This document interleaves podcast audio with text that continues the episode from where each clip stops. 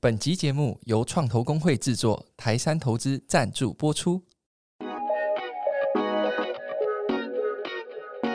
大家好，我是扎实，欢迎收听创创烧。创创烧带你认识新创，了解创投，一探新创与创投合作的真实故事，以及掌握产业新趋势。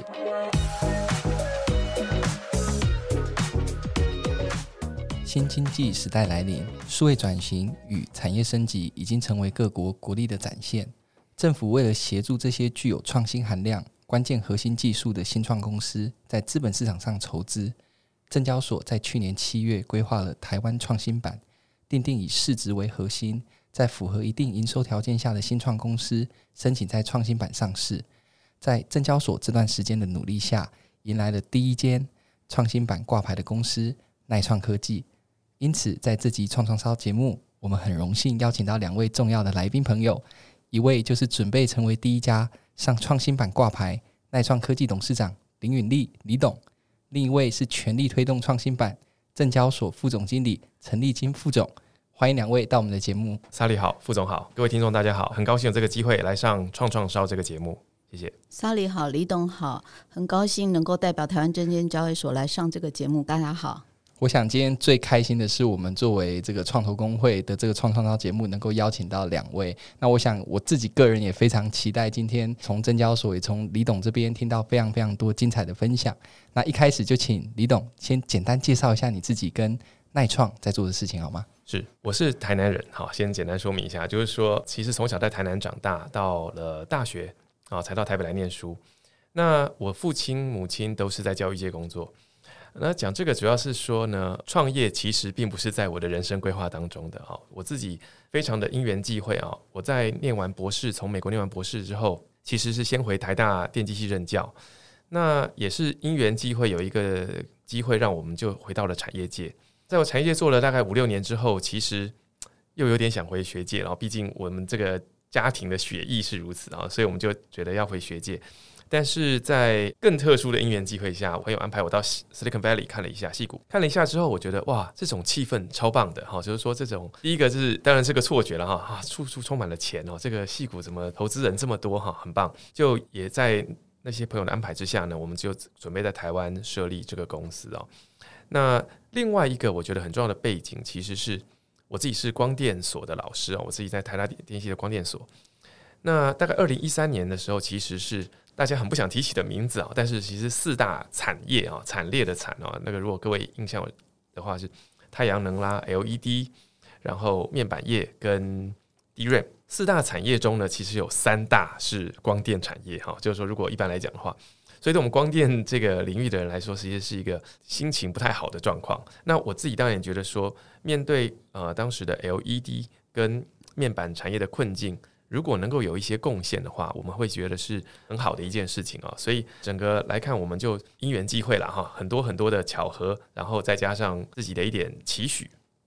我们就成立这样的公司哦。其实做 Micro LED 这件事情啊，它是一个面板产业跟 LED 产业的结合哦，但是它其实并不是那么的理所当然。很多人今天觉得啊，这个好像就是应该这样这么做。我们当时刚开始做这件事的时候，其实大家都觉得这是不可能的任务哦，也觉得不是很合理啊，所以一开始的时候，我们其实经历了不少的挑战哦。那当然，随着团队的努力哈，很多投资人的协助啊，很多产业先进的协助，我们有慢慢慢慢呃做得还不错。那我自己的期待哈，就是说啊，这个随着这件事慢慢发展往上走，我其实很希望。有那么一天、哦，我们觉得这个谈到光电产业的时候，大家觉得哇，这是一个充满了希望的产业。特别大家常常谈这个护国神山台积电哦，那我们在学界的老师们也都觉得台积电当然是非常非常的重要。但是如果我们能够有另外一个产业，在台湾除了半导体产业之外，能够有另外一只脚，另外几只脚的话，那我觉得光电产业我们希望是其中一只。那我们觉得这是我们很期待可以看到的事情。那我们也希望。Micro LED 这个技术呢，能真的在未来大放光彩。基本上，我们希望四处都可以看得到 Micro LED 的显示器。谢谢。是是，谢谢李董哈。那我想，除了护国神山，大家都在谈护国群山。那希望光电产业成为我们这个群山里面一个重要的新星，这样子。是，谢谢。也请副总跟我们介绍一下，就是证交所的创新板。那当时为什么会成立这个创新板？那锁定了哪些公司成为创新板的胜利军呢？那我想，二十一世纪是新经济的时代啊，所以产业升级跟创新已经都是各国国力发展的一个重要的元素。那我们也来看各国交易所，其实为了要吸引这些新经济的公司挂牌筹资，然后借以来带动他们的经济发展，所以他们也都去修订了一些上市的法规，希望说能够塑造更符合这些创新企业的，能够到这个资本市场来筹资的这个环境哈。那我想，我们的政府也也也观察到这个，我们国内的确有很多新创公司，他们表现也都非常的亮眼啊，所以我们整个生态圈已经俨然成型了。那我想，就是诚如刚刚李董讲的，这些公司成功的背后，其实都是这些创新者投入了大量的这个，不管是金钱啦、时间啦、人力啊。那今天也很第一次听到这个李董他这个创业的这个过程哈，是是。那所以我想。呃，我们希望这个中间成功最重要的关键之一，我想也是在资金的挹注了。所以我们当时就是觉得说，如果这些新创公司能够及早到这个资本市场来挂牌，那他们也可以取得较低的这个筹资管道，然后另外呢，他们也可以进行一些股权的交易。此外呢，也可以借由上市去吸引一些优秀的人才到公司来。那所以我觉得政府当时也是基于这样的考量，他就提出了一些优化创新性事业投资的环境。那所以金管会也在二零二零年的时候，十二月的时候有发布了一个资本市场蓝图，其中有一项就是希望能够开设这个创新性的新版，借由我们这个资本市场的工人来支援这个经济的实体的发展，这样。那所以，我们台湾的这个我们的创新板呢，就是鼓励拥有核心技术以及这个创新能力，或者是说你的创新经营模式的这些公司呢，能够进入资本市场来筹资。那所以，我们的创新板的定位就是要发挥资本市场育成的功能，然后扶持这些创新的企业成长茁壮，支持产业升级转型，协助企业提升知名度，创造它的价值，然后掌握竞争优势。来共构这个核心战略的产业啊，那其实我们台湾资本市场产业非常的多元化哦，那但是其中科技产业的市值大概占比就占了六成，所以我们整个供应链非常的完整，而且深受国际市场的这个认同。那所以，正如刚刚这个李董讲的，我们不只要护国神山，也要护国群山哦。所以，我们证交所就会持续以这个台湾创新板的品牌特色跟定位来行销我们台湾的资本市场。我们希望能够打造一个创新、永续跟包容的台湾科技岛链。那所以，我们的目标就是希望运用台湾科技产业的优势跟实力，引领产业新价值，行塑上市新亮点，然后进而把我们的这个创新板。打造成亚太地区科技创新事业上市的新品牌。哇，我想亚太地区创新事业的新品牌，这个是一个很大的使命。嗯、我们对证交所又有更多的期待了。对啊，那我想继续问副总，是说迎来了第一家就是创新版的耐创科技，其实大家非常想了解，就是说是什么样的契机，证交所这样子接触到耐创？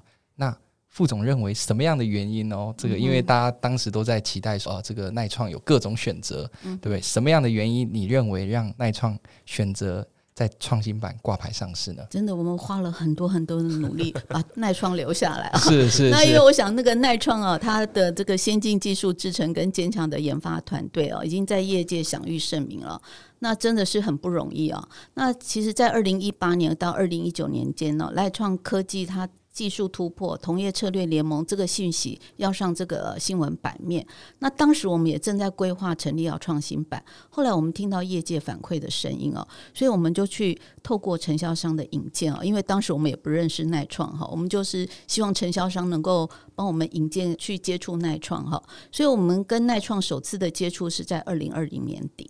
那虽然当时创新板都还没有正式开板，但是我们已经迫不及待的去安排拜访跟推动錼创，希望他能够到我们创新板来挂牌。那其实我们第一次去拜访的过程中哦，我们也知道錼创，嗯，李董也很诚实的告诉我们啊，他们其实还在评估以及在选择上市的地点，包括呃证交所的一般板。甚至考量到，因为他们的股东很多都是国外的知名企业哦，所以他们也考虑到这个到海外去挂牌哦。那但是我们提出了三项诉求哦，来说服耐创科技选择创新版。等一下，或许李董可以是不是看李董是不是认同了哈？首先是这个 home market 理论哈，也就是说企业考量营运地、经营市场以及公司团队的背景哦。所以他们最适合其实就是选择留在母国的市场去挂牌，因为自己的人最懂得自己的公司啊。那因为耐创科技它在二零一四年的时候成立的，那所以他们其实应该对国内的资本市场也是相对的比较熟悉哦。那此外呢，国内的投资人对这个高科技的产业上下游的关系哦。我们常常称国内的投资人是 tech-savvy investor，也就是说，他们其实我们的投资人是最懂科技产业的投资人，所以留在国内的市场其实是一个最佳的选择。那第二项诉求呢，就是我们希望能够打造创新企业的上市新巨流，这就是我们刚刚谈到创新板成立的目的哦。所以我们也希望说，能够凸显创新板上市的公司的亮点，跟一般板做出市场的区隔。那因为耐创它拥有这个关键核心技术跟创新的能力，跟创新板的这个我们鼓励创新公司的挂牌理念是不谋而合的。然后另外呢，我们其实除了争取这个錼创来我们这边挂牌以外，其实我们会协助公司去做一些引资的活动哦。我们会去安排一些跟券商啦、投资人呐去做面对面的沟通哦，来彰显这个企业的价值。那因为錼创其实刚刚提到，就是说它的股东很多都是国际知名的大厂跟企业，还有一些创投哦。所以除了公司自己本身以外，它的股东也都是位居这个产业的领导地位哦。所以这些公司它其实。奈创自己本身也吸引了很多机构法人的投资哦，所以。我想耐创他也是应该有相信交易所可以协助他进行上市后的引资、媒体曝光以及这个媒合的商机哦。所以我想这样的默契，让我们可以争取到耐创愿意来交易所送件，然后成为我们第一家创新板挂牌的公司。是，我想副总分享了很多他认为关键的原因，但马上我们接着就要问 问李董啊，这些原因到底是不是经得起检验？对啊，那因为刚刚其实副总也有提到说，其实很多早期投资人其实国外。知名的这些创业家、产业的很重要的前辈，所以他们其实我看到很多讯息，他们也希望到美国去挂牌上市。但最终，当然李董的选择现在是很清楚，就是以台湾的创新板挂牌。那可不可以谈一下整个评估的过程当中，那以及什么样的关键原因？刚刚副总有提几个关键原因，但是从你的角度来看，什么样的关键原因让你做这个决定？首先，我强调一下。这不是我一个人的决定，这其实是我们整个董事会大家都觉得这是一个很棒的呃想法，所以我们做了这个决定。是那我想先说明一下，我们我自己哈，坦白说对整个资本市场的了解非常少。我刚刚也说明，我们其实算是误入丛林也好，就是说因缘际会也好，我们成立了这个公司。但是我在成立公司的一开始呢，我们的投资人其实就是非常重量级的。他们问我的第一个问题就是：诶，你将来要在哪边上市？嗯那个时候我就想说，天哪！我公司还没成立，你就问我这个问题。那他们说不行，你一定要回答。但是我说我真的觉得这是一个很困难的题目。他们就说好吧，那我们成立一个开曼公司，因为他们觉得做 Cayman Island 开曼公司呢，最大的好处是将来进可攻，退可守。好，所以其实我们之所以成立开曼公司，其实在我的投资人的角度，一开始就着眼于将来我们在上市的时候会有很多的弹性。那个时候我没有觉得这件事很重要，但是后来我发现这其实是非常重要的一个决定，因为当我们有越来越多的国际投资人的时候，那开曼公司的一些弹性确实给了我们很多的方便。一直到我们真的考虑往更进一步的资本市场来前进的时候呢，确实我们评估了很多的可能性，不管是美国、新加坡、香港，或者是我们台湾的一般版的上市。我们都觉得各有利弊。比方说，美国当然是一个大家很向往的市场。不过，大家也告诉我说啊，你知道，在美国上市很大的风险是你会淹没在茫茫的这个公司当中。哈，这是一个。那另外，其实我非常非常认同这个刚刚副总谈的，就是说，我们其实是一个非常在地的公司。虽然我们一开始成立就在开曼公司哦，但是我们的营运也好，我们的呃同仁们也好，都是台湾。完全的本土的啊，在地的这个同事们，我们上市很重要的一个目的啊，呃，很多人觉得上市是为了筹资，当然筹资是我们重要的一点，但是我们觉得更重要的是人才啊。刚刚讲到说这个护国神山的问题啊，其实护国神山也造成我们一点困扰，就是说大家都觉得哇，这个毕业就去台积电，那我们觉得如果有机会在台湾的资本市场有一些知名度，那相对的对我们来寻找合适的人才，其实也很有帮助。所以评估了很多之后，其实是偏向往创新板走，但是真正的推我们一大把的哦，其实是我们的投资人们哈。就是.我们的投资人都有几位这个台湾业界的大佬，他们说这是一个历史性的任务哈，就是说他们觉得说，其实我觉得我们也肩负着一定的使命了哈，就是说，毕竟我们我们大家都是在台湾长大，那我们也因缘际会做得还可以，所以政府、证交所也好，他们有这样的企图心来做这件事情。那我们当然应该是共襄盛举，好，所以其实这个一开始不是我的想法，是我的投资人想说你应该这么做。那所以我们就真的这么做了。但是做着做着，我觉得他们讲的真的非常有道理哦，特别是我们在过程中跟证交所的合作，我们真的觉得证交所是全力以赴的来做这样的事情哦。那其实也不得不说，我们就占了点便宜，对不对？就是说我们并不是一般的。这个申请的人，我们是证交所很希望我们能够上这个创新版的一家公司，所以我们觉得整个来看是非常感谢有这个机会我们可以上，那也就是顺理成章的我们就就走了这条路。嗯，听起来刚刚李董讲到，其实筹资当然是一个重点，当然最重要其实是人才，是，但更关键的其实是留下这个历史性的时刻。我想最近台湾也有蛮多历史性的时刻啦，但我们不多谈，但大家都知道。我知道我们年轻人不太想这个，但是我们那些投资人们是大佬，他们都觉得这很重要，所以他们都 肩负了觉得对台湾的一份情感。真的，真的，而且他他认为他投资的，他也希望这份情感可以转化在这间公司。继续留在台湾，深耕台湾，这样当然是深耕台湾，走向世界嘛。是对。是那我想继续问李董，就是说有很多投资的伙伴，是那我相信这过程当中想要投资耐创的投资人不少，所以，哎，可不可以分享一下你是怎么样与投资伙伴去沟通？那你认为你选择这些投资伙伴，他们要具有什么样的特质跟能力？那到现在支持耐创到现在这样的一个成果，我想要修正一下 Sally 的这个问题哈。是，其实。想投资我们的投资人其实确实有一些，但是其实在一开始的时候其实并不多啊。就是说，特别是我们成立的时候，其实大家都觉得这个题目的本身是一个很挑战性的题目。那台湾一般来说，台湾的资本市场或者是创投市场，并不太能够接受短期或者说中长期才能获利的这样的一个模式，就是说短期要烧很多的钱，然后才能够慢慢慢慢走出一条路的这样子的模式，其实是不多的。那所以，我们找投资人呢，一开始找投资人其实并不是那么那么的顺利。所以回过头来，您说怎么跟投资人这个沟通哈？我觉得我是在过程中学习的。然后就是说我其实一开始也不知道怎么做这件事情。然后我们做着做着呢，我们就发现，其实每个投资人的属性都不同，大家的切入点也不同。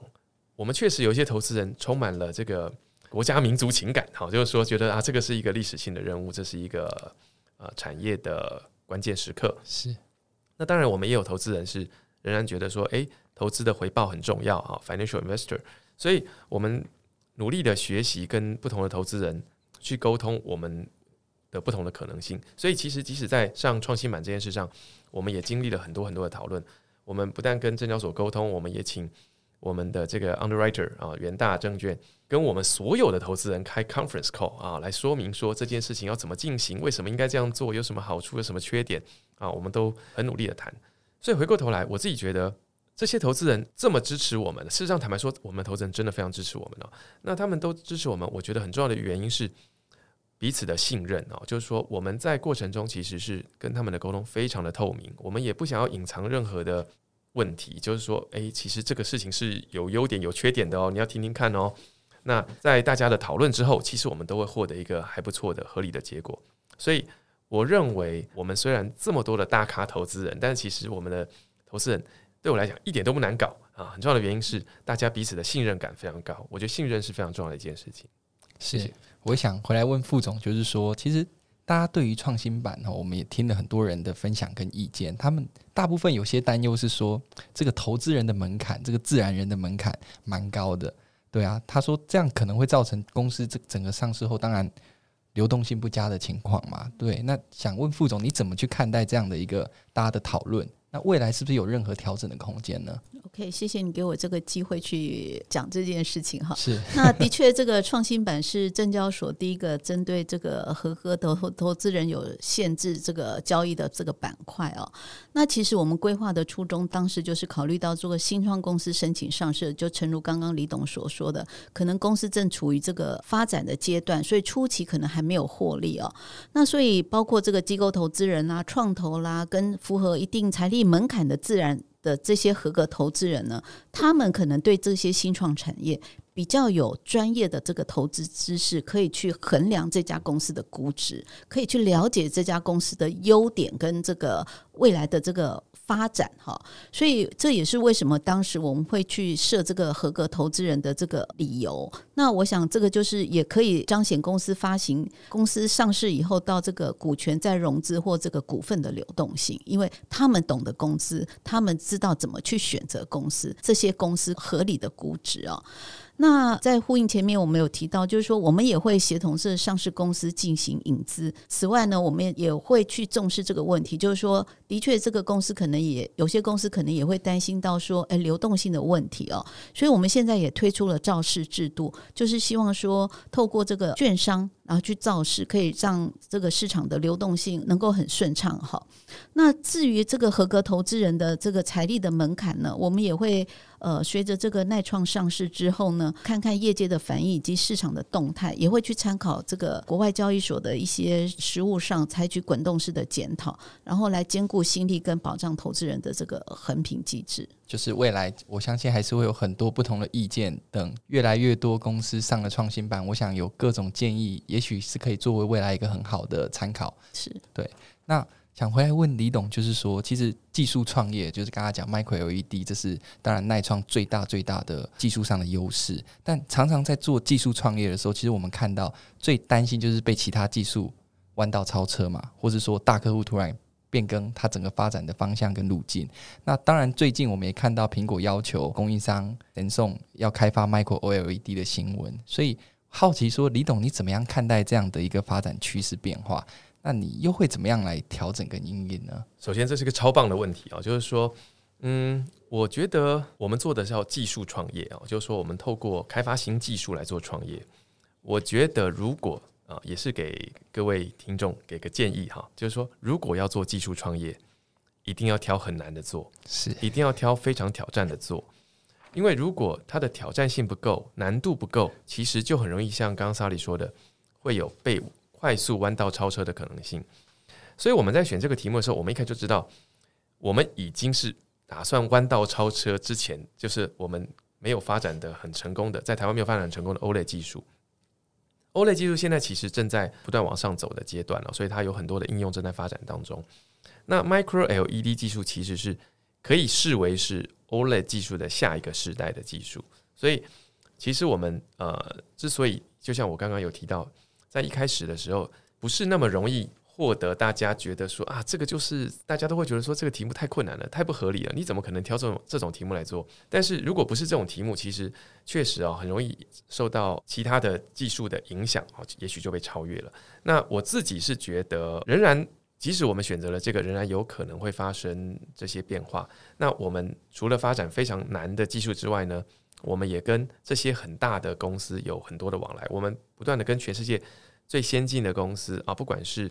我们说这个消费性电子产品 （consumer electronics） 或者是汽车市场啊的领导者，我们都跟他们有很多的往来。那甚至现在的元宇宙也是我们很重要的未来的想法。所以，透过跟这些客户非常密切的往来，而且是都是第一手的往来，我们都通中间没有什么间接的沟通，直接的往来，让我们非常了解他们的想法跟趋势。那我觉得选一个很挑战性的技术。跟选择第一流的高档优质的客户，对我们来讲，是我们觉得维持我们方向正确的一个很重要的这两个原则，是这样子。是，我想这几年越来越多鼓励学术端的教授出来创业，spin off 这样公司出来，甚至可以有机会担任执行长重要的角色。我想李董作为其实也是李博士啦，是是，是，其实你也是在以身作则，做一个示范。那尤其。走到博士这样的研究，这个技术创业的这个门槛，其实我想你都在在给很多人一个经验跟参考。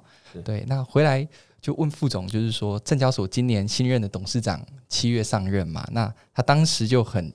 对外宣示说会非常积极推动创新板的整个业务。那能不能请副总谈一谈今年未来的这几个月下半年？证交所会进行哪些宣传的活动呢？我想，那个我刚刚在了解到，那个董事长至少有两个特质是李董跟我们的董事长是一样，因为他挑有越有难度、越有挑战的事，越要去做。所以，我们其实董事长上任没多久以后，就马上去拜访李董哦，去跟李董请益啊。然后他就觉得说，这是回来以后，他更觉得推动创新版是对的事。那对的事呢，不管再怎么难，我们都一定要想办法去达到它啊。那未来我们大概在今年第三季，我们大概就会迎来第一家这个耐创科技 KY 的挂牌典礼。那预计是在八月。八月下旬哈，那大家请期待啊。是。那在第四季的部分呢，我们会继续这个和新创园区啦、新创研究机构啦、创业育成基地以及一些证券商的中介机构一起来共同举办推广活动。那此外，我们也会筹划举办大型的创新版主题式的活动，来推广以及提高创新版的这个市场能见度。那我想明后年我们也会规划创新版的国际活动，跟这个创新版的上市公司啦，就当然包括耐创了哈，是来打响我们的国际知名度，来擦亮我们这个创新版的招牌。那我想耐创身为第一家纯 Micro LED 概念股上市，李董你怎么看待未来台湾 Micro LED 的产业？你刚刚一开始有分享到。当时的四大产业嘛，是对不对？那你现在怎么去看待台湾这样的一个 Micro LED 产业的发展趋势？嗯、那面对这样挂牌上市，你有没有特别的一些想法，或是特别的一些期许呢？好，借这个机会，稍微的这个替 Micro LED 稍微证明一下啊，就是说大家都说 Micro LED，觉得好像是 LED 啊。不过我自己的角度，与其看 Micro LED 里面的 LED 部分，其实我觉得应该看 Micro 的部分哦。从我们的角度来看。虽然我们一直说它是一个 LED 产业跟半导体产业的结合哦，不过我自己觉得它们其实是升级版的结合。也就是说，如果看我们现在在使用的设备，我们做的技术基本上跟半导体产业更相近。我们买的的曝光机啦，我们买的所有的这些设备都是半导体等级的设备，所以我们其实是觉得我们在做的事情是更精密的 LED 哈。就说，所以我们说它其实是 Micro。那它的未来，我们也觉得是更像半导体的发展，就是说往更小的走，以及往更大的走。哈，什么叫往更小的走，以及往更大的走呢？我们知道，像这个半导体过去以来，就是说啊，我从很大的曝光尺度啊，一路往下走，现在走到五纳米、三纳米、两纳米、一纳米。其实 Micro 也是一样，我们会越做越小，而且它是没有极限的，我们会一路往物理的极限挑战啊，做更小的 LED，更小的、更小的、更小的。同时，我们也更大的啊，比方说，就像半导体一样，六寸、八寸、十二寸。那现在其实 Micro LED 正在六寸的阶段，但是八寸、十二寸的这个 roadmap 都已经做好了，所以大家都知道说，其实随着时间的演进，我们会走到八寸、十二寸的发展啊。所以我觉得第一个，我们会希望啊，我们也期待 Micro LED 的这个产业呢，能在台湾有像。半导体股一样子的啊，这个大家的认可哈，就是说觉得说这是一个很正确的、很好的一个发展的方向。那这是我的自己觉得说，Micro LED 产业如果可以这样子的话，它的发展会更好。我自己也觉得，在人才的部分，就像我刚刚提的，还是非常的重要。我们非常期待透过在创新版的上市，那我们觉得我们的人才能够往这个方向来移动，就是不必。不必然是每一个这个优秀的工程师啊、毕业生啊，哈，都都往半导体的产业移动。我们觉得一个非常多样化的科技环境，其实对于台湾一定是更健康的哦。这个是我们觉得很重要的。那最后一个我自己的期许，就像刚刚跟副总讲的一模一样，就是说国际化，好，就是这个也是因为这是创创烧嘛，哈。我自己觉得。我们走到今天，有一个相对来说做得不错的一点，就是我们的投资人都很国际化。我们有美国投资人、韩国投资人、新加坡投资人，我们有很好的国际化的投资人。我们也希望我们的 market 啊，就说我们自己的未来的市场也很国际化啊。那我们当然更希望我们的资本市场的这个投入也是很国际化的。那这个是我的期待。谢谢。是是是，我想刚刚李董特别讲这种国际。的投资人，其实 我自己个人其实也很好奇，就是说跟这些国际投资人当时是怎么接触到的？是你原本在台湾的投资人 enlarge 到国外去介绍呢，还是我其实蛮好奇这个部分的？是，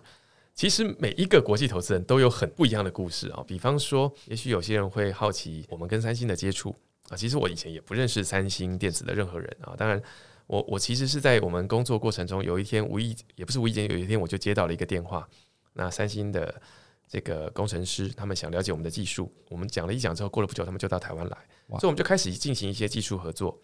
那做着做着呢，他们就说：“哎，我们希望有机会投资錼创。”所以我们就接受了他们的投资啊，是这样开始的。其余的，比方说我们有接受了美国的投资人啦，这个新加坡投资人，都是在过程中其实各种不同的因缘际会，我们大部分还是跟合作有点关系，然后发展着发展着，我们就让他们